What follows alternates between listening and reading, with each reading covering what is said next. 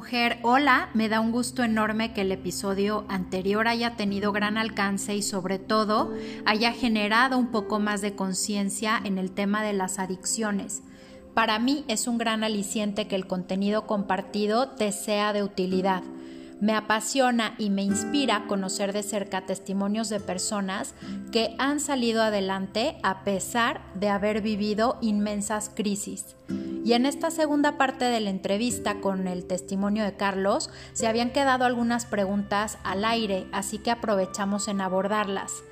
Carlos, deseo que sigas transmitiendo este mensaje de esperanza y fortaleza a otras personas que viven de cerca las adicciones.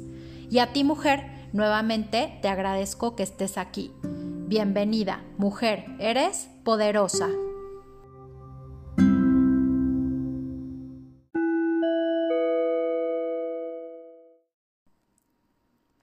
Nota importante, como este episodio y el anterior pueden ser sensibles para algunas personas, te recomiendo discreción. Y si estás pensando en acudir o asistir a una clínica de rehabilitación, solicita las credenciales y permisos necesarios, así como referencias de la misma.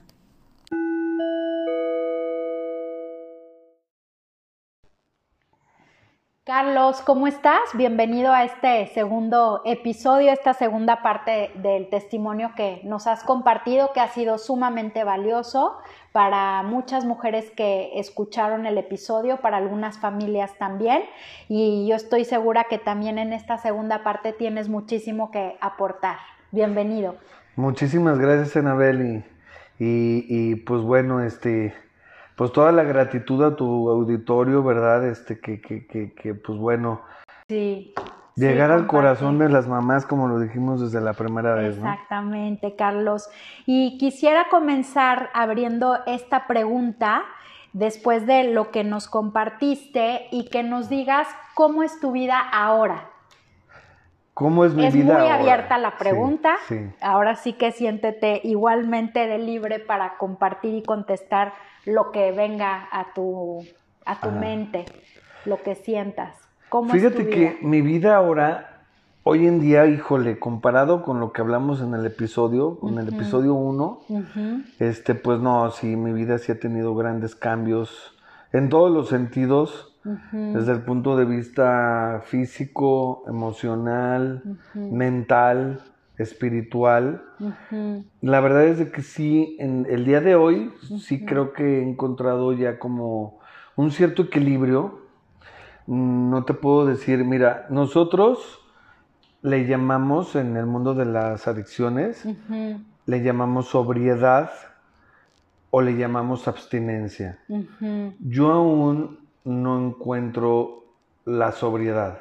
O sea, la sobriedad es cuando ya cuando estás plenamente consciente de lo que hablas, de lo que sientes, de lo que actúas, o sea, que eres congruente, cuando eres congruente 100%, ¿no? ok, O sea, yo todavía me encuentro en un camino espiritual, buscando esa sobriedad, eh, pero creo que voy por buen camino, o sea, creo que íbamos, de la mano de Dios. Te sientes en paz. Me siento en paz, me siento tranquilo, me siento sorprendido de todo lo que hace el de allá arriba. ¿Y descubriste ya cuál es tu misión de vida? Fíjate que, fíjate que sí, a veces todavía me cuesta trabajo, to- a estas alturas, todavía me cuesta trabajo a veces creer Ajá. que tengo esa misión. ¿Cuál es, Carlos? Compártenosla.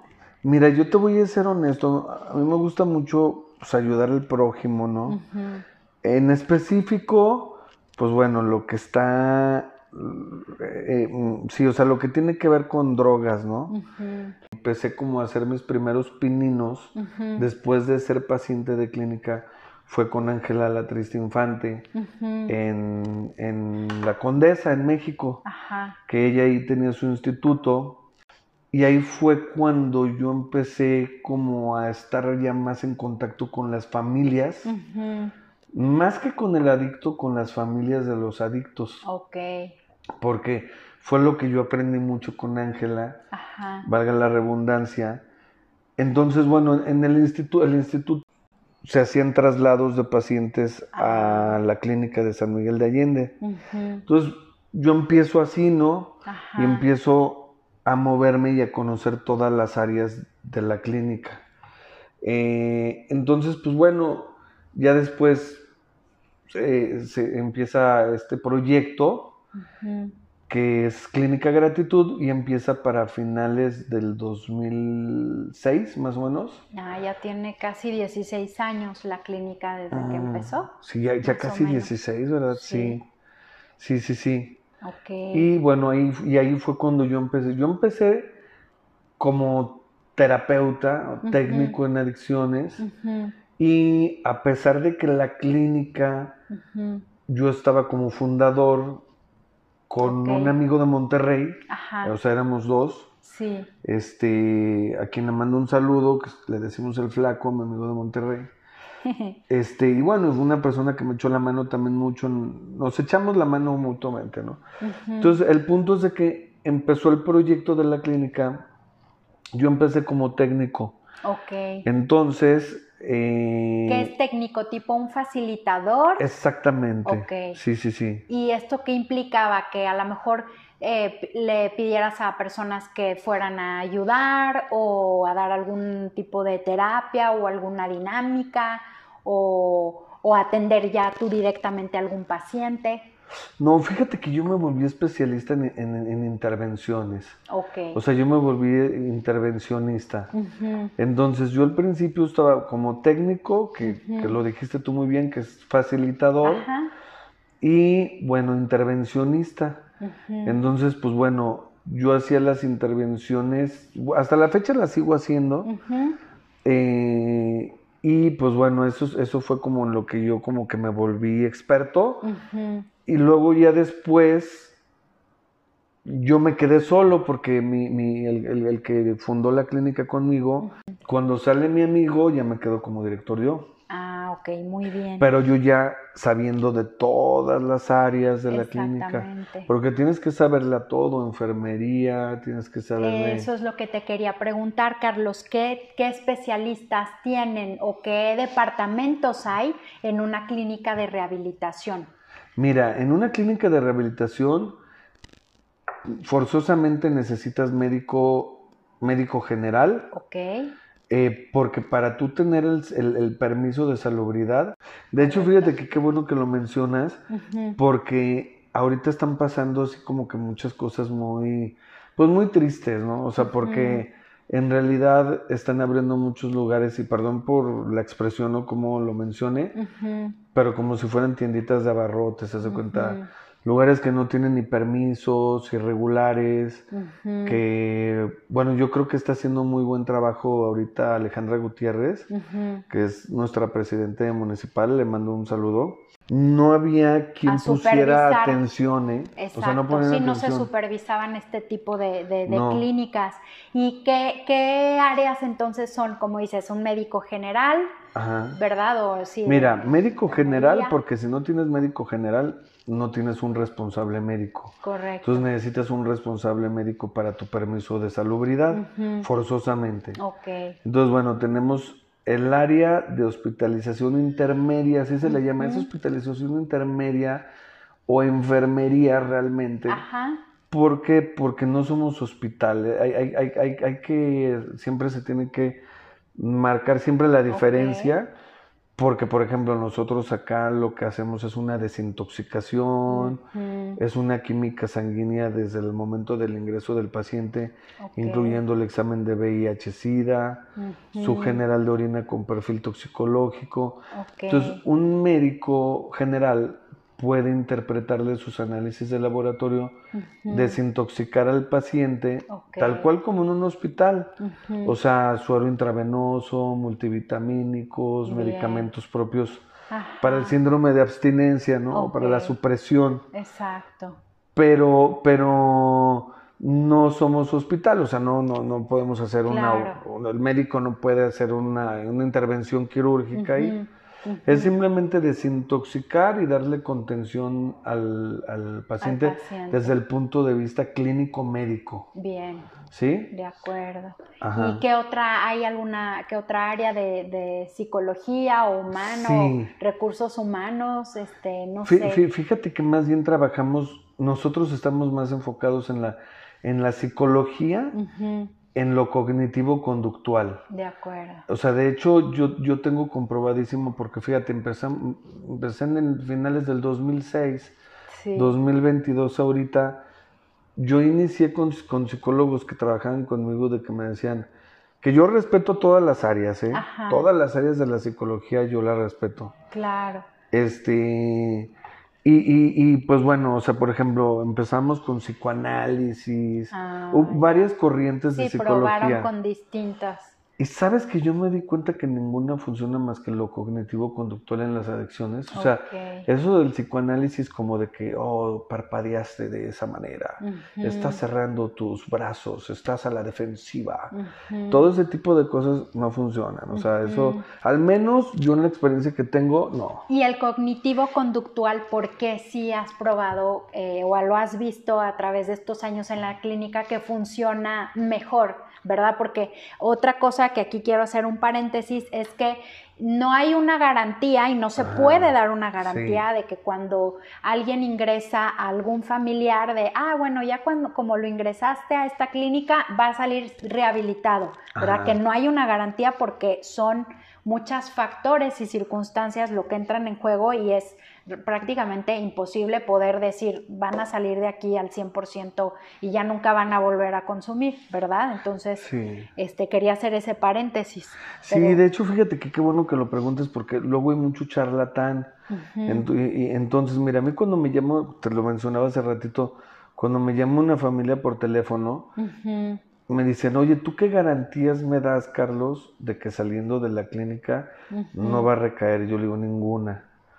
Y me dicen, ¿pero cómo? Le digo, no, pues es que lo que pasa es de que es una enfermedad que hasta el día de hoy la Organización Mundial de la Salud en tema de adicciones no ha encontrado cura conocida. La enfermedad puede detenerse, o sea, es diferente detenerse a curarse. Puede detenerse y en un momento dado la recuperación es, es posible. O sea, primero se frena la enfermedad, se detiene y una vez que se detiene, te rehabilitas. Entonces, sí te rehabilitas, pero no te curas. ¿Por qué? Porque pues como es una enfermedad multifactorial, Exacto. porque proviene de múltiples factores, como lo decía la vez pasada, baja autoestima, cero tolerancia a la frustración, miedos, angustias, pérdidas, duelos. Duelos, o sea, es son, es multifactorial, o sea, son muchos los factores. Entonces, si no hay algo que esté bien trabajado, otra vez puede pues puede recaer, o sea, y además tiene que haber constancia, perseverancia y seguir todas las indicaciones que te digan en la clínica. Exacto. Si en una clínica, no nada más en la nuestra, en la clínica donde te internen, te dicen, saliendo tienes que ir a un grupo de 12 pasos, saliendo tienes que seguir viendo a tu psicóloga, saliendo... Exacto, hay un seguimiento y esas perseverancias porque se, se tiene que seguir haciendo un trabajo posterior durante toda la vida. Sí, porque sabes que hay veces que hay padres de familia que dicen, es que la clínica no sirve, porque lo quieren ver como una varita mágica de pim, ya, ya se curó. No, no, no. Pues es un trabajo bien difícil porque son emociones, sentimientos, Exacto. La adicción afecta también la parte mental, que no tiene nada que ver con lo emocional ni con, lo, con la parte de lo sentimental, sino que lo mental, a veces ahí tenemos el apoyo de la ayuda de la psiquiatría.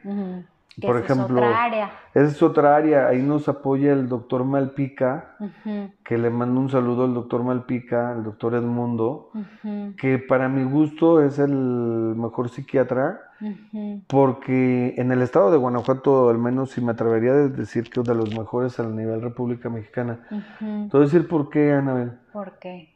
Porque psiquiatras hay un millón. O sea, hay miles, ¿no? Pero que sepan de adicciones, muy pocos. A mí de repente me llegan pacientes que ya traen abuso de tafil, que traen abuso de, de, o sea, entonces, ¿y quién te dio este medicamento? Mi psiquiatra.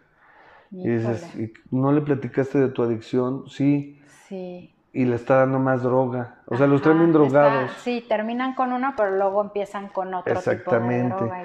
Y, y en la actualidad, en, la, en, la, en la psiquiatría moderna, hay mucho tipo de medicamento que no causa dependencia, ah, no te vuelves adicto ni nada y te ayuda muchísimo a controlar tu ansiedad, a controlar, bueno, y ahí es una maravilla, ¿eh? Ok, y esa es otra área. Y pero entonces, Carlos, perdón, me regreso tantito porque eh, eh, te preguntaba de Mm, los casos que mayormente funcionan en la clínica que dices es conductivo, cognitivo, conductual, conductual. y por qué ese, ese tipo de psicología ha funcionado mejor que otros métodos para ustedes. Fíjate que yo, yo, lo he visto porque lo cognitivo conductual es, y yo te lo digo porque yo lo viví. Claro. O sea, yo viví lo cognitivo conductual. Me voy a escuchar muy exagerado, ¿eh?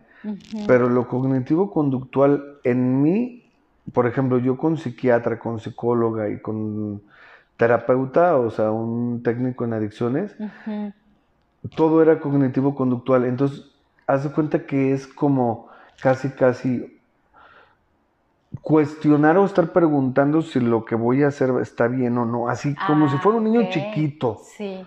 Así, te lo juro. O sea, haz de cuenta de que, oye, fíjate que voy a tomar esta decisión y me quiero casar.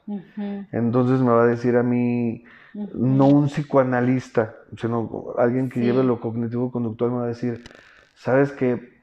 ¿Cómo se te ocurre quererte casar ahorita si todavía no estás en recuperación? Exacto. No, pues voy a abrir un bar. No, pues ¿cómo vas a abrir un bar si estás en recuperación? O sea, casi casi que te tienen que decir como si fuera un niño chiquito, qué es bueno, qué es malo, qué puedes hacer, qué no puedes hacer. entrenamiento eh, personal también. Lo que pasa es que cuando estás en recuperación, tu toma de decisiones o, o, a veces tus ideas, tus mejores ideas son las que te llevan a drogarte. Otra o sea, vez repetir. Entonces, lo idóneo es en lo cognitivo conductual, tú cerciorarte oye, con tu psicóloga, por ejemplo, ahorita tú te tienes que alejar de focos rojos, de gente que no consuma, o sea, todo eso es cognitivo-conductual es que te estén señalando y te estén diciendo. Claro, sí, como dirigiendo. Te están dirigiendo, pero en todo, ¿eh? Sí, En todo. Oye, Carlos, y platicábamos también hace rato que igual y puede ser para ti como director de la clínica un arma de dos filos, que a lo mejor algunas personas digan, pero ¿cómo él es director de una clínica de rehabilitación si él tuvo adicciones? ¿Cómo es posible? Y, pero también creo que otra parte de otras personas pueden decir, claro, como él lo vivió, pues tiene argumentos, ya tiene o sea, esa experiencia y con ese approach puede ayudar a más gente. Entonces, ¿tú cómo lo vives? O sea, de acuerdo, no sé, como si te ha tocado que haya personas que te cuestionen de pronto de cómo tú tuviste adicciones, cómo eres un director de la clínica, o que haya otras personas que digan, claro, tiene más sentido. O sea, ¿cómo, cómo ha sido? ¿Te ha tocado que, alguien de pronto te pueda eh, decir esto? Sí, de hecho, mira, lo que pasa es de que eh, eh, muchas veces te pueden desacreditar. O sea, te pueden desacreditar porque dicen, pues es que yo cómo sé también que tú estás recuperado o no, o, tú cómo vas a ayudar a alguien que, que, o sea, porque tú aparentemente o supuestamente estás eh, recuperado o, en, recuperación. O sea, sí, sí se puede cuestionar que realmente, yo te voy a decir algo, las clínicas de, de mayor bueno, una de las clínicas de más antigüedad, una de las clínicas, no, la, no de más antigüedad, es más, la más antigua y más, no, de más antigua y reconocida a nivel Latinoamérica, no solamente de la República Mexicana, a nivel Latinoamérica, que es Monte Fénix, van y pagan doscientos y tantos mil pesos por 35 días, ¿no? Y es una excelente institución, porque yo te lo digo, o sea, yo conozco la institución y es una, es una clínica fenomenal, increíble. Pero lo chistoso es de que todo el mundo entra esperando que vas a ver psiquiatras y que vas a ver así eh, los, las eminencias y a ver, tú, ¿cuál es tu problema? Y fíjate, es bien curioso, todos los que te atienden son adictos en recuperación, o sea. Son, son, son gente que lleva ciertas 24 horas, que no consume y que pasaron por un problema, ¿por qué? Porque es más difícil que tú puedas manipular a alguien que vivió el problema que a una psicóloga. O sea, hay, hay veces que, familias me dicen, oye, ¿por qué no funciona que lleve a mi hijo con una psicóloga en lugar de internarlo? Porque se pierde la voluntad, una. O sea, al momento que estás consumiendo sustancias, la, voluntad se pierde. no hay. Entonces, tú vas con un psicólogo de entrada por salida y te va a entrar por un, por un oído y te va a salir por el otro. O sea, no vas a hacer caso porque se pierde la voluntad y es más fácil tú manipular como adicto a una psicóloga. No estoy desacreditando a la psicóloga, estoy hablando de que el adicto es muy manipulador. con los adictos. Entonces, luego la psicóloga le dice a la mamá, no, va muy bien y le está echando ganas. Y el chavo sale de la terapia y ya está bien drogado. Entonces, acá en, una clínica no la quieren voltear, el adicto te la quiere voltear de muchas maneras. Sí que nosotros le llamamos el famoso cachafallas. Ay, es que mi familia paga aquí y mira, no han limpiado esta zona. Y mira que o sea, se, están fugando. Y se concentran en, lo que no hay o lo que a lo mejor puede ser como un área de oportunidad en lugar de ver lo, que, lo bueno que tiene. Exactamente. Entonces, para no desviarme del tema, una clínica, haz de cuenta que es como terapia intensiva. Okay. O sea, haz de cuenta que es como tú vas con el cardiólogo y el cardiólogo te da tu medicina y te vas. Pero hay veces que tú puedes llegar con el cardiólogo y te frena y te dice, no, te vas a quedar aquí. Sí. No, pero ¿por qué? Porque vas a entrar a terapia intensiva. Sí. Pero ¿por qué, doctor? Pues porque traes una arritmia cardíaca y traes no sé qué y lo que sea. Sí. Ah, bueno, acá es lo mismo. O sea, acá es, ya la enfermedad está muy crónica, está muy progresiva, ya bueno, entonces el paciente se queda internado y un adicto recuperado, que volviendo al tema del parteaguas de esta pregunta, a mí me llegan familias y yo desde que veo al chavo, luego, luego le digo, ¿vienes drogado? a Y hay veces que un doctor, con todo respeto, porque mi papá fue doctor, o sea, no estoy desacreditando a nadie, solamente estoy haciendo mención de cómo un adicto que ya lo vivió puede identificar rápidamente a otro que lo está haciendo. Y eso pues es ya como un check no, pues de, la lista.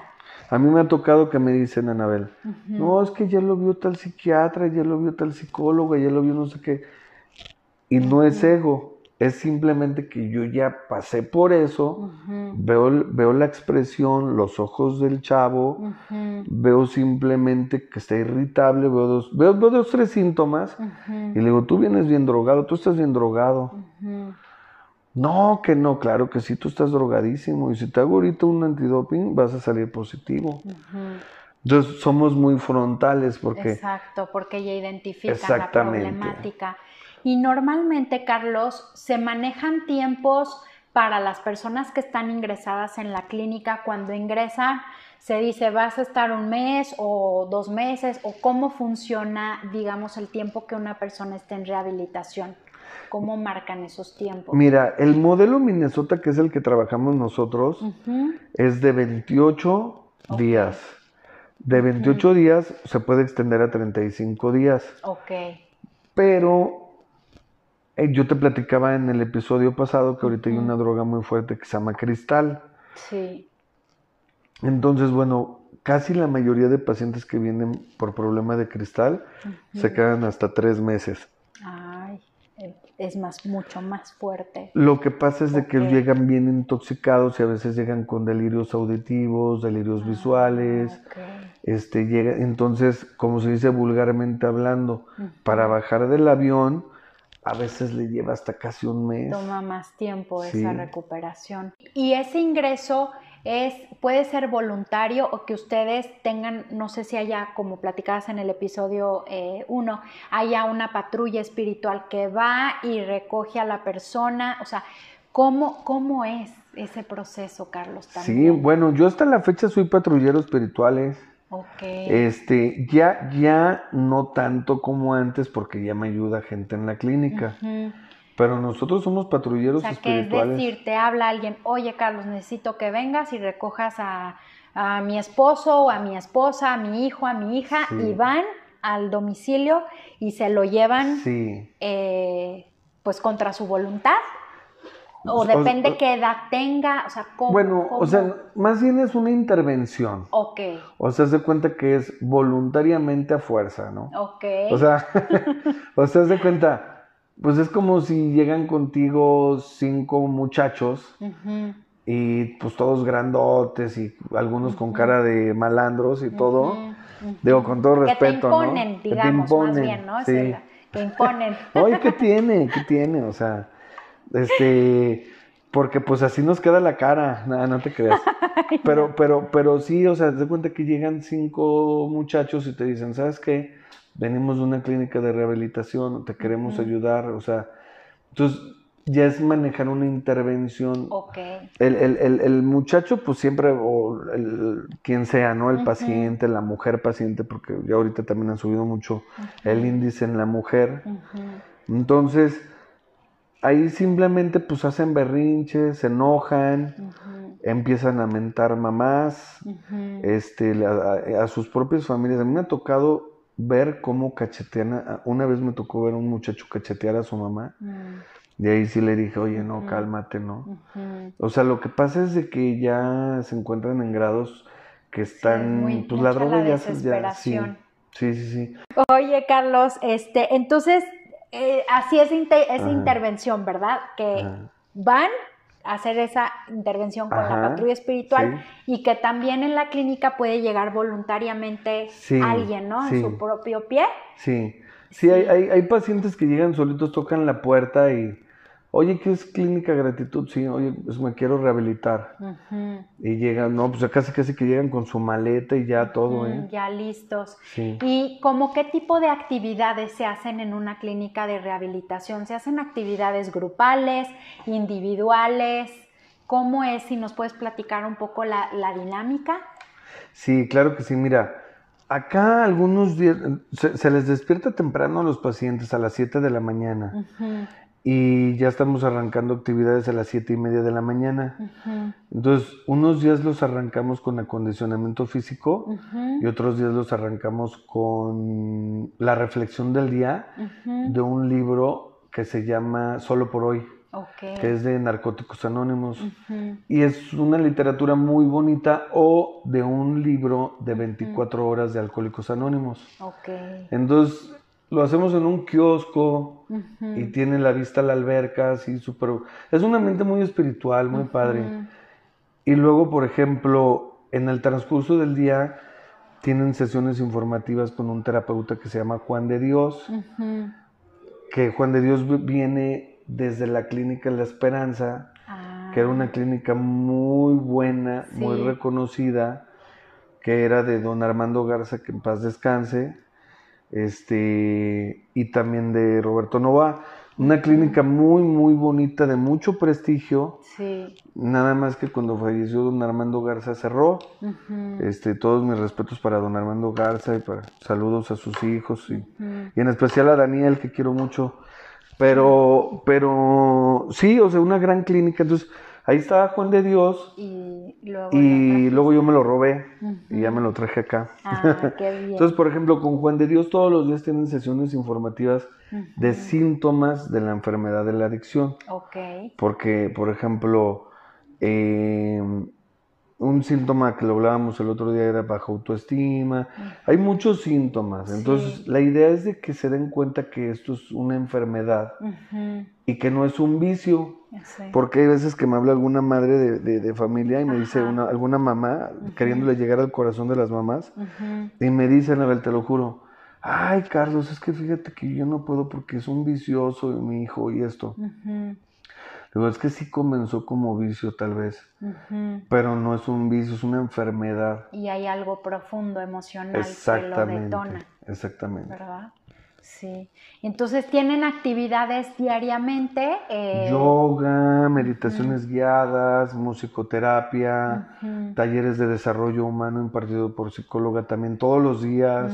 No paramos, ellos, es una terapia, luego otra, luego otra, luego otra. Están ocupados sí, eh, la mayor parte Todos los días tienen junta de narcóticos anónimos en la clínica. Con eso se cierra el día. Ok. Este, los sábados tenemos temazcal, que es una casa de vapor, que ayuda para que sudan toda la toxina que trae el cuerpo. Mm. Y ayuda mucho porque primero hacemos yoga y luego nos metemos al temazcal. Ah, bien. ¿Y el, ¿Sí has entrado en un temazcal? No, pero sí he visto cómo, cómo funciona también. Sudan muchísimo, ¿verdad? También todas las toxinas. Todo, todo, todo, todo ahí lo dejas y no nada más se suda la parte física, sino que también se sudan las emociones insanas.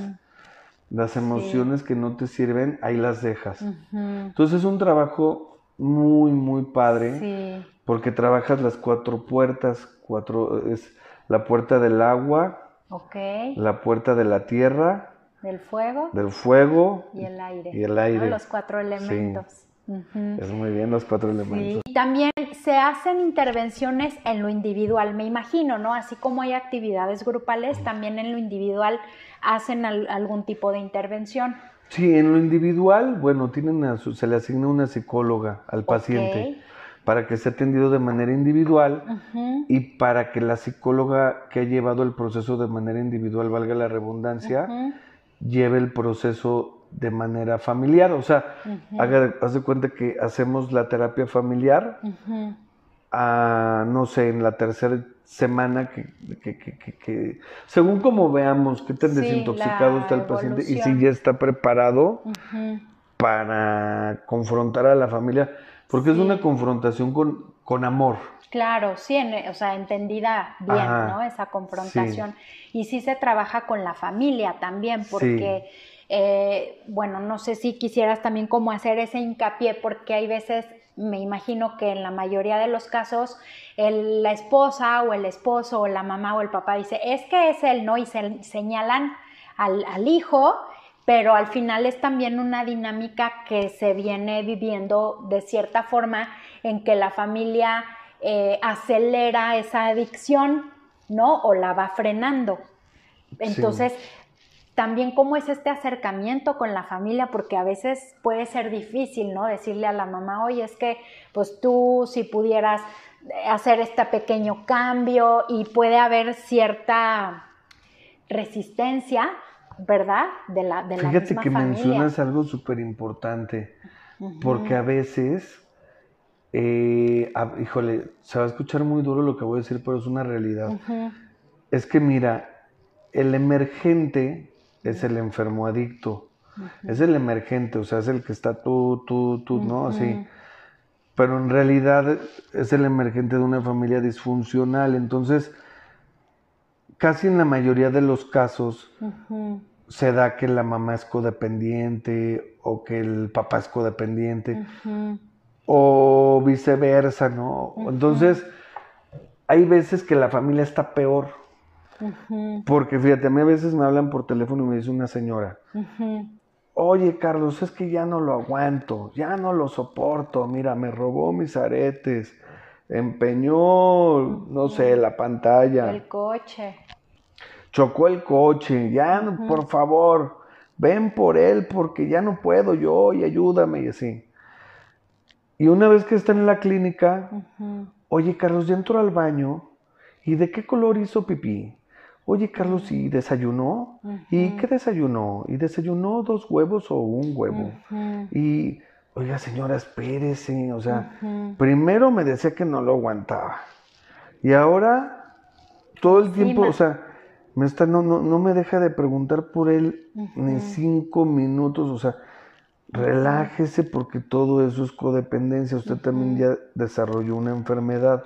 Sus emociones están secuestradas por las emociones de su hijo enfermo adicto, que es lo más normal. Primero, pero fíjate, se vuelve una, es una enfermedad familiar también. Cañoncísima, ¿eh? ¿Verdad? Es una enfermedad que, y que también eh, hagamos esta conciencia, eh, digamos, colectiva en cómo como dices, hay un emergente, pero este emergente es el que está hablando, ¿no? O sea, es como la punta del iceberg. Exactamente. Y que las personas que están o que estamos alrededor estemos conscientes que nosotros también contribuimos a que esa persona sea emergente. Ah, exactamente. entonces, hay veces que me imagino que para las familias es así como, no, o sea, el problema es él, no yo. Cuando parte del problema es esa dinámica familiar. Exactamente. Mira, yo te voy a dar un ejemplo. Mm, es mío. Que espero que a lo mejor si, si escucha alguien de tu auditorio le llegue para que, de, para que vean más o menos. Exacto. Fíjate, yo cuando estaba chiquito, la familia de mi papá es que, de mi papá que en paz descanse, es una, es una familia muy conservadora. La familia de mi mamá era un poquito más de relajo. O sea, también, también, más libre, también digo, una familia bien también, pero muy, muy, un poquito más. Mis tíos eran un poquito más relajientos, pues, ¿no? Entonces, por ejemplo, un tío cuando estábamos nosotros chiquitos decía, ¿quién quiere venir a la lucha libre? Imagínate aquí la arena Isabel, que ya no, creo que ya no existe, no sé, pero bueno, vi una arena, que es una arena Isabel, que era, y entonces mi mamá decía, mi papá decía, no, no, tú no vas. Y yo veía que a otros primos los dejaban ir sus papás y yo, no, sí que yo quiero ir y así, ¿no? No, porque ahí no es un lugar apropiado para ti porque tú estás chiquito, es un lugar donde nada más se están diciendo puras groserías, es muy vulgar, o sea, y la gente está tomando cerveza y todo y así. Entonces, mi mamá no navegaba sobre la misma corriente y hacia la misma dirección como mi papá. Porque mi papá trataba como de los valores, los principios, y no, no, no, mira, no. Y mi mamá era como de, ¿cómo no vas a dejarlo ir? Pues es mi hermano, déjalo ir con mi hermano y no sé qué. Entonces yo desde que estaba chiquito, ahí me tienes cayéndome el luchador encima, y luego que agarrando la silla este, de metal y dándole de, trancazos al luchador, pa, tras, tras. Y yo ya un feliz ototote, o sea, y escuchando las groserías de todo el mundo y todo. Entonces, había una Navidad en la familia de, casa de mi mamá. Y mis tíos, no, pues mira, conseguimos estos cohetes de, de Tepito y que mira, y entonces nosotros, los, los, chavitos felices con el tío, y mira, dale un trago a la cerveza, ay, este cuate va a ser bien borrachote, y, ja, y todos riéndose. Muchas veces lo hacen como si fuera una gracia. Sí, como en broma, pensando que no va a haber a lo mejor en el futuro alguna repercusión, tal vez. Pero luego yo iba a casa de, de mis abuelos paternos y allá me regalaban, por ejemplo, de Navidad, en un intercambio, un tío me regalaba un libro. Y yo decía, qué aburrido, yo mejor prefiero la familia de mi mamá porque allá están echando cerveza. Y aparte allá, en lugar de un libro, me regalan una patineta. ¿Sí me explicó? O sea, entonces, sí tiene que ver porque yo era el emergente. Hay una como pequeña disonancia no, y yo chocaba un coche y mi mamá me daba otro. O sea, eso está, o sea, mi papá decía, déjalo a pie. y déjalo que se agarre, no hombre, ¿cuál taxi? Que agarre un camión o caminando. Y mi mamá decía, no, pobrecito, ¿cómo se va a quedar a pie? Y no juzgo a mi madre, porque que, sí era un amor desmesurado y desproporcionado, porque pues chocó un coche y me daba otro más bonito, o sea, pues no eso no podía ser, o sea, también está mal. Sí. Entonces, voy a llegar a un punto. Cuando mi papá habla con mi mamá, cuando, cuando yo estoy en la clínica internado en San Miguel de Allende, mi papá le dice a mi mamá, mira, si tú no vas a navegar en el mismo barco hacia la misma corriente y hacia la misma dirección conmigo, no va a funcionar. Por más que le den terapia allá adentro y que le estén diciendo a él, que no se debe de drogar. Si no cambiamos nosotros, no va a cambiar él. Entonces, cuando yo salgo de la clínica, a mí me dice mi papá, nada, préstame para unos cigarros, ¿no? Me decía, mira, evítate la pena. Así me dijo mi papá un día. ¿eh? Me dijo, si, si tú quieres que te dedique una tarde, porque necesites un apoyo moral, cuenta conmigo. Mm. Pero si vas a venir para pedirme así sea 50 centavos prestados, evítate la pena porque no te voy a dar nada. Entonces, yo hubo un momento que literal yo me tenía que, yo, yo, yo me subía, y no, y no me da pena, o sea, ¿qué tiene? Porque además podría volver a suceder por otras circunstancias, ya que no sea por droga, ¿verdad? Pero ya no, solo por hoy, porque esto es solo por hoy. Así es. Pero lo que sí es de que, bueno, en ese momento me tocaba agarrar mi oruga, Ujú. me to- y a mí me ayudó muchísimo porque tenía que trabajar todavía aún más mis Sí. complejos y todas mis Te broncas. dio humildad. Exactamente. sensatez. Te Yo cuando estaba arriba a veces de una, de una estación de oruga y que veía Ujú. pasar a alguien que había sido mi noviecilla, que era Miraflores, Ujú. y yo decía, chin, va a decir que cómo, cómo que qué bueno que no quedó conmigo, que mira ese loser, terminó agarrando una oruga y no sé qué. Pensaba miles de cosas Sí. porque hay que ser honestos. ego, El ego te afecta y sí, y sí sufres, o sea, sí dices, no manches. Y luego a mí me tocó vivir en un cuartito de asistencia porque mis papás también me dijeron, Claro. te vamos a apoyar con un cuarto de asistencia. Sí, y emocionalmente cuenta con nosotros, pero económicamente ya te toca. No, y mi papá también a mí me dijo, o sea, tú si quieres te puedes venir a comer acá a la casa y todo, Ujú, pero ni siquiera las llaves de la casa. Y yo decía, no manches, ¿por qué me estás castigando de esta manera tan horrible y así? Y yo tratando de manipular a mi mamá de que mamá ya conseguí un trabajo de cambaseo casa por casa. Me está dando el sol bien feo, me voy a morir, pobrecito de mí. Este, ¿yo qué hago si yo soy palazuelos del Bajío, no? Pues yo, ¿Cómo voy a andar trabajando de, de- de casa en casa de cambaseo? Tocando puertas. Y mi mamá me dijo, hazle como puedas. Ubícate. Nosotros aquí ya se cerró, o sea, se unieron. Sí, qué padre. Entonces cuando Eso se te unieron, ayudó a ti. y sabes yo cómo se los agradezco el día de hoy, Sí. porque yo tenía un Jetta desvielado ahí en casa de mis papás, Ujú, que ya estaba todo viejillo ahí, ya todo feo el carro y así. ujú, Y yo me acuerdo que, bueno, hasta de la lluvia estaba inundado el carro ahí y todo. mm. Y yo me acuerdo que de un trabajito que agarré, Ajá. te estoy hablando del proceso Sí, antes de sí, la sí, clínica de la y todo, ¿eh? clínica. Y yo, y yo me acuerdo que le dije a mi papá, oye papá, ¿y ese carro sí lo puedo agarrar? Y me dijo, el carro pues ya está para la basura. Destartalado, ¿no? Me dice, pero si lo quieres arreglar, pues es tuyo. ¿Y Sí. qué crees? Sentí súper bonito porque yo me metí a trabajar a un restaurantito, Ajá. ganaba lo más mínimo que te puedas imaginar, este, porque trabajé para mi amigo Bonzo, que le mando un abrazo a mi Boncito, ujú. ahí en un, en un, lugar- en un restaurantito que tenía en la placita del campestre. Y entonces se cuenta que él me, él, él me con, con el sueldito que yo ganaba, fui arreglando el dieta Ajá. y se siente tan bonito lo tú ya valoras las cosas. Sí, por Porque ese es el problema del adicto que deja de valorar todo cuando se lo dan a manos llenas los papás.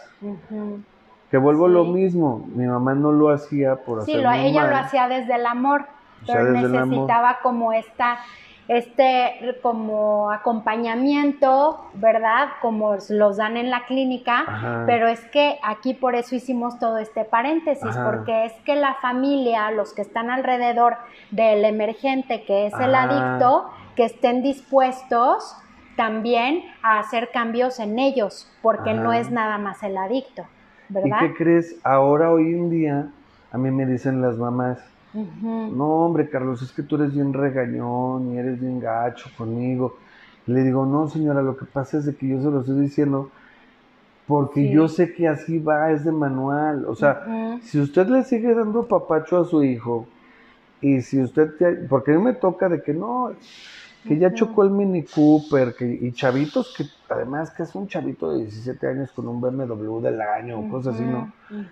Y, y, y yo le digo a los, a los papás, por más terapia que nosotros le demos aquí en la clínica, si ustedes, el chavito sale de la clínica y ustedes le dan otra vez el Mini Cooper, pues es invitarle la, la dosis. Exacto. Es lo mismo que invitar, que, o sea, Sí, tienen que cambiar, sí, que tienen que ir a un grupo de. Alanón, tienen que empezar en Alanón, o sea, tienen que estar en terapia los papás también. Ujú. Y hermanos, ¿eh? Hermanos, sí, toda la familia, ¿verdad? Porque es Sí. una enfermedad Sí. de la familia.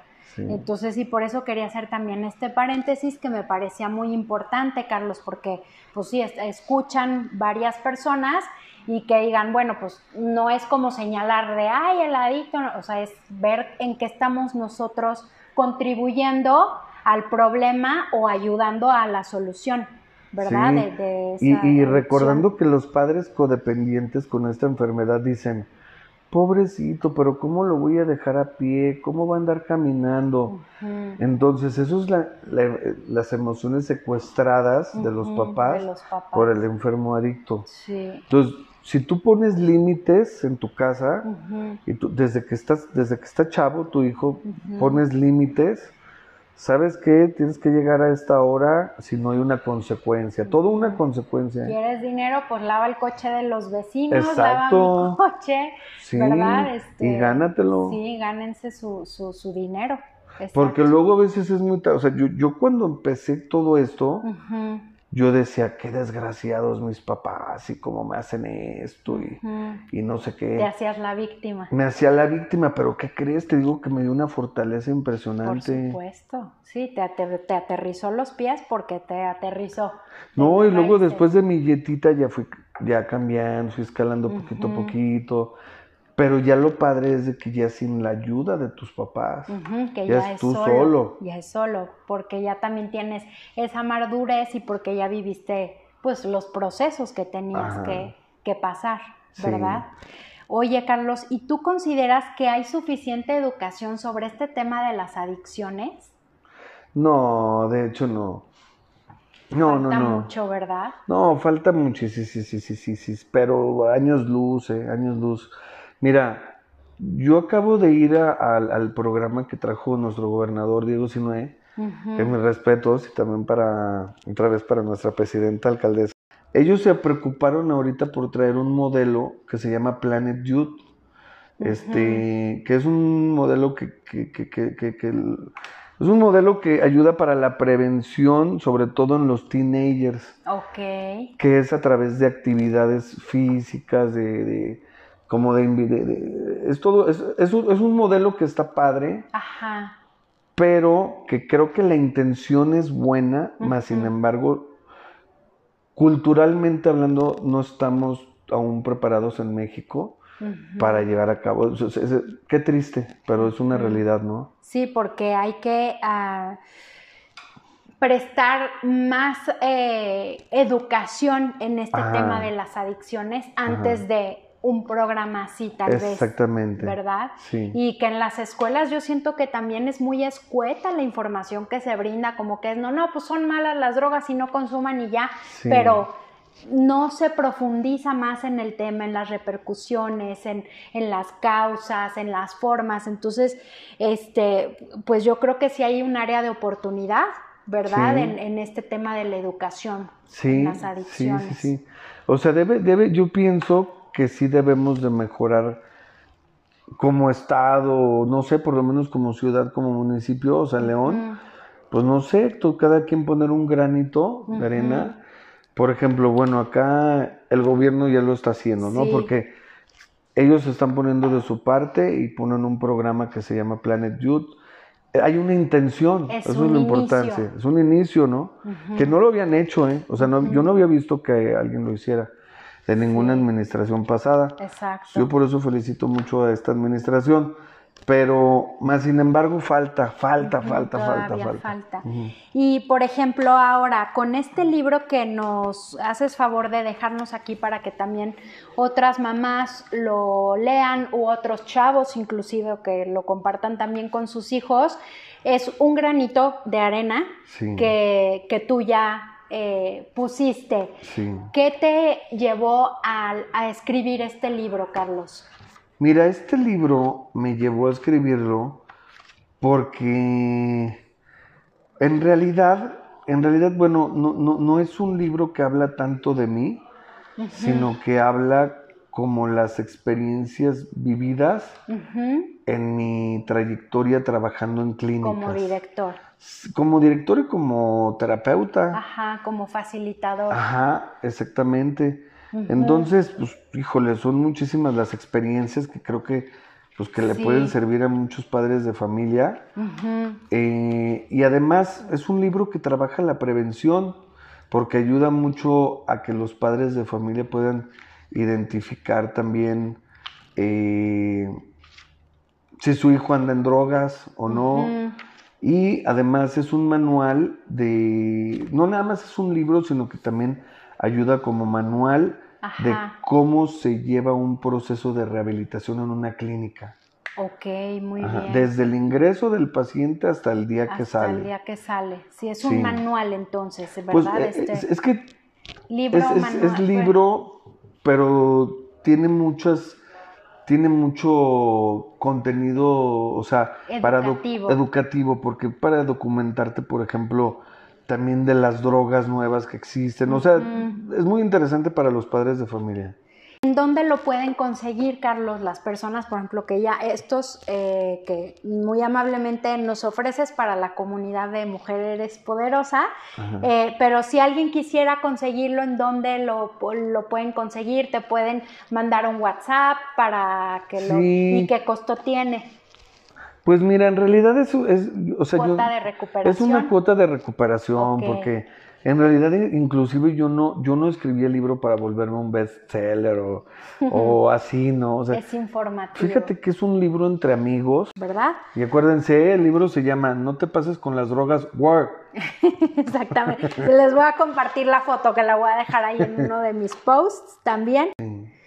Y quisieras eh, dejar aquí algún mensaje adicional para dedicarle a alguien o para decirle a alguna persona. Pues a mí solamente me gustaría pasarle un mensaje a todos los, a todo tu auditorio, eh, a toda la gente que escuchó el primer episodio, darle las gracias infinitamente. Y quiero decirles, pues, que si hubo errores fueron míos y que si hubo aciertos fueron de Dios. Porque quiero decirles, aprovechar nada más rápidamente, claro. que con Anabel no hay casi edición aquí en el podcast. Entonces es difícil porque como va saliendo. Así es. Entonces de repente, chin, ya hablaste y ya dijiste algo. Y ahí quedó. Y ahí quedó, ¿no? Entonces pues tú haces las preguntas y uno como entrevistado pues da las respuestas. Entonces, si hubo errores fueron míos, si hubo aciertos fueron de Dios y, y, pues sin querer afectar a ningún tercero, a nadie. No, por supuesto. Eh, nunca mencionamos nombres ni nada y pues es solamente que compartí mi historial, es mi historia de vida y no puedo yo negar algo, pues así fue. Así es. Así fue mi vida, es mi historia de vida, no tengo otra. Y esta experiencia y este testimonio a muchas mamás también nos abrió los ojos en algunos aspectos y como yo te decía Carlos, pues no sabemos quién está escuchando y que en algún momento esto pueda ser un agente de cambio en la vida de alguna otra persona. Sí, y ojalá, bueno, pues que, pues, como lo dices tú, Anabel, o sea, que, que este mensaje, es más, yo lo voy a decir al aire así tal cual, ¿no? O sea, ti, tú, adicto, que me estás escuchando, si estás padeciendo el problema y tienes serios, serias broncas con la droga, no sé, pues espero que este mensaje te ayude y aquí estamos para servir. Exactamente, les voy a dejar ya en fijo eh, voy a hacer una en mis historias fijas la información de Clínica Gratitud para que los eh, te contacten, Carlos. Sí. Y muchísimas gracias, Anabel, por tu espacio y muchas felicidades. Gracias a ti, Carlos. Porque también, digo, te he estado siguiendo. Ya te seguía, pero ahora te seguí es más. que eran mis redes personales, ¿no? Y ahora esta es la que tengo abierta, esta cuenta. Y pues no manches, o sea, veo, veo cómo cómo te manejas y todo y cómo llevas, lo llevas todo muy estructurado, muy, lo llevas muy, o sea, sí es de verdad, ¿eh? O sea, muy... Gracias. ¿Cómo, cómo, cómo, cuál, es la palabra? No sé. Pues muy bien, muy, con un diseño, con mucha estructura, no sé, muy bien hecho. Felicidades. Gracias, gracias Carlos. Pues sí, a mí me encanta compartir. Como les decía, pues yo estudié psicología, eh, o sea, no ejercí como tal, pero de alguna forma pues esto es también como mi, mi contribución, ¿no? Mi amor al arte, compartir estos testimonios, esta historia de vida y que pues también generemos más conciencia, que vivamos en más plenitud, ¿verdad? No necesitamos eh, tener las grandes cosas materiales, ni llegar a ser los super wow fregones en mil cosas, simplemente con compartir, disfrutar lo que hacemos, pues eso ya está, eh, nos lleva a, vivir en más plenitud y con más conciencia, ¿no? Que pues precisamente ese es mi objetivo con el podcast. Sí, sí, sí. Gracias, Carlos. No, gracias a ti, gracias a ti. y pues bueno, bendiciones a todos y que Dios los bendiga y hasta luego. Hasta luego. Bye, bye.